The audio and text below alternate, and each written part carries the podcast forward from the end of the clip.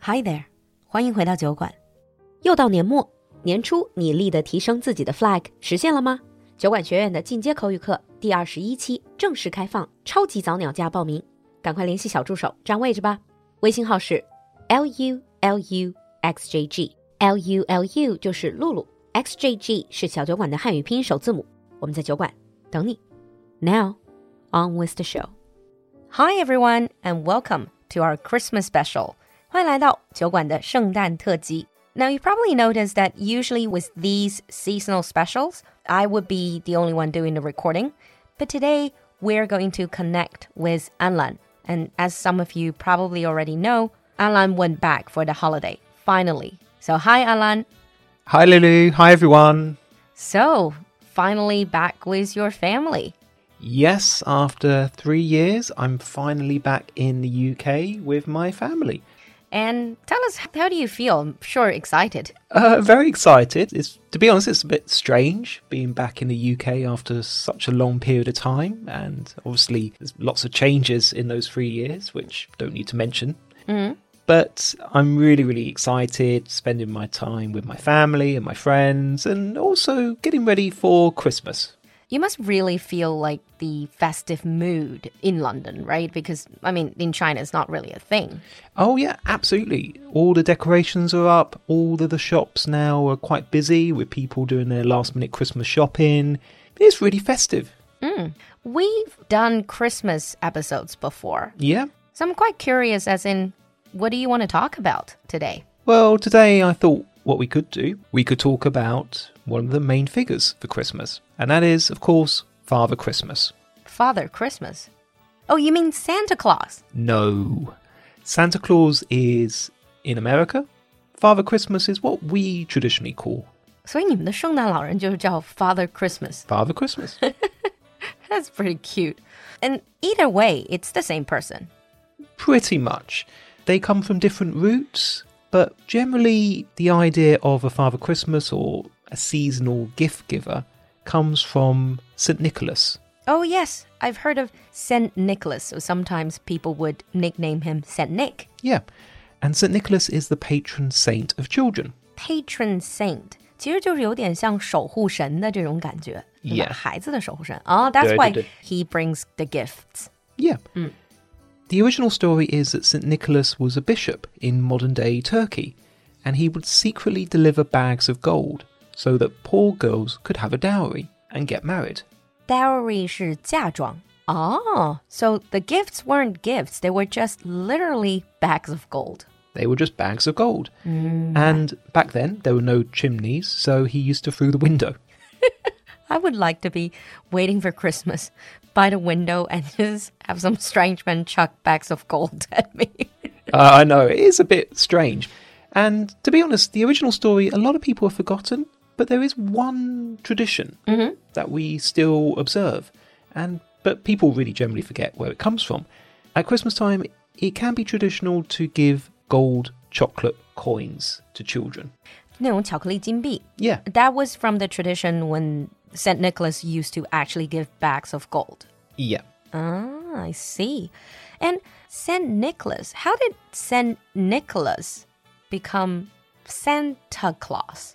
Well, basically, it was through the Netherlands. In the Netherlands, they celebrate St. Nicholas's Day, which is in early December, but they call him Sinterklaas. And obviously, if you know history, a lot of uh, American tradition was actually affected, was originally from the Netherlands. Yeah. Well, you think that New York was originally called New Amsterdam. True, true. 对，美国它有很多风俗是最开始是从荷兰这边过去的，so now they call it Santa Claus. Yes. Mm. But getting back to Father Christmas, there's always been a figure associated with Christmas uh, all the way back to the 17th century when actually he was banned. For what? I thought Father Christmas was harmless and it's not even religious. He just brought gifts and toys. Well, that's precisely why it was banned.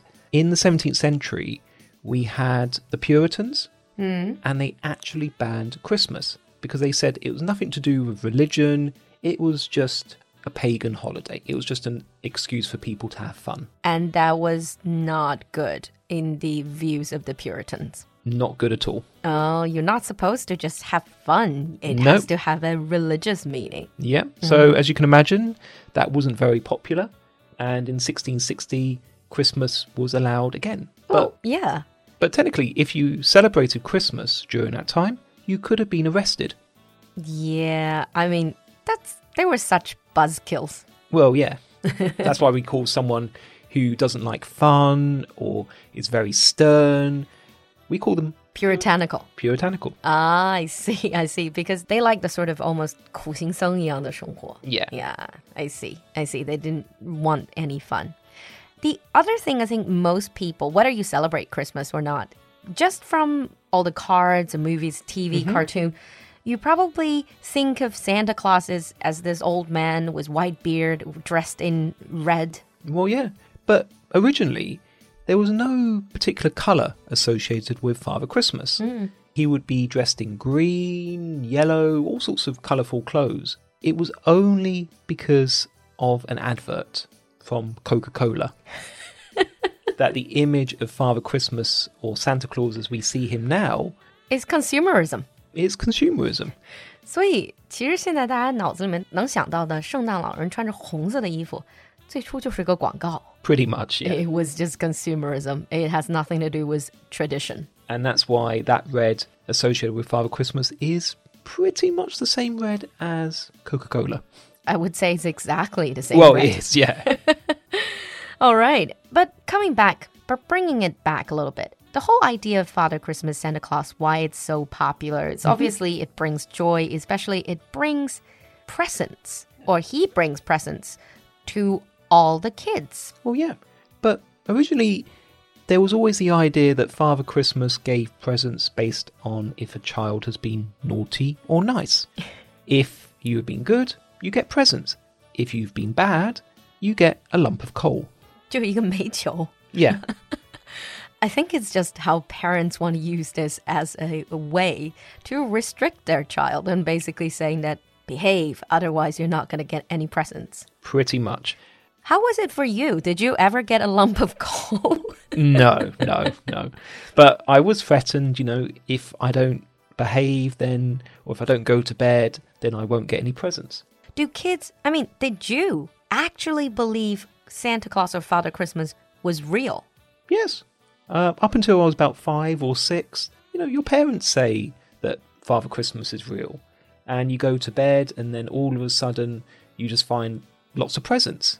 And you don't quite understand where they come from. So when you were little, did your family have any like traditions? I know every family does it slightly differently. every family does it very slightly differently, but the traditions remain the same.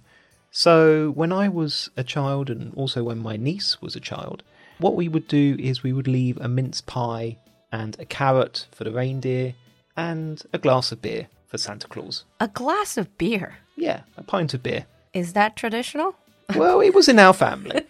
But when I was a kid, I wake up, and the first thing that my parents would say is, Oh, go and check, make sure that Santa Claus or Father Christmas has drunk the beer. And invariably, the beer had been drunk By your father. by my dad.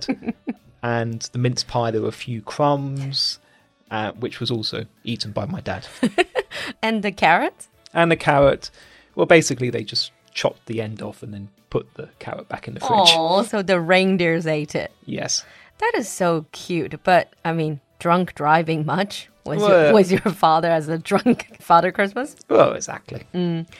But talking about reindeers, there are you know, poems and, and songs that sing all these dasher, dancer, prancer. Prancer, Vixen, Comet, Cupid, Donner, Donner, Blitzen, Blitzen. and Rudolph. You know, I would think there are like eight reindeers, but then Rudolph, the red-nosed reindeer. Yeah, Rudolph is the most famous. but to be honest, I think the reindeer is more of an American thing. I don't think we really think that much about it. Only one of them. But you left carrot out Well, only one carrot. for the entire gang of reindeers. Well, exactly. And when it comes to Santa, obviously you think Santa or Father Christmas, they need to deliver gifts to all the kids in the world. That's an impossible task. So he has these reindeers, and he also has many little helpers, elves. He has their elves as well.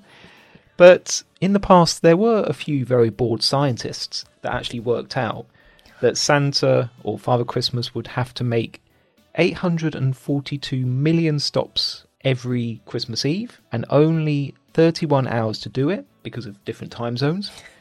He would need to move 1,800 miles a second. in order to drop the gift to everybody. Yep. And this sleigh would have to carry around 400,000 tons of toys. And his reindeer are magical, obviously, but if he had to use real reindeer, it would take 360,000 normal reindeer to pull his sleigh. Who was so bored? Well, there's a lot of people like that idea of Christmas cheer. Okay, and um, whether you celebrate Christmas or not, I hope you've been good this year. So, whether it's Christmas or coming Chinese New Year, you'll get some presents. Exactly. And Alan, you have been good. Hopefully. I'll find out soon enough. All right. And Merry Christmas. Merry Christmas, everyone. We'll see you in the next episode. Bye. Bye.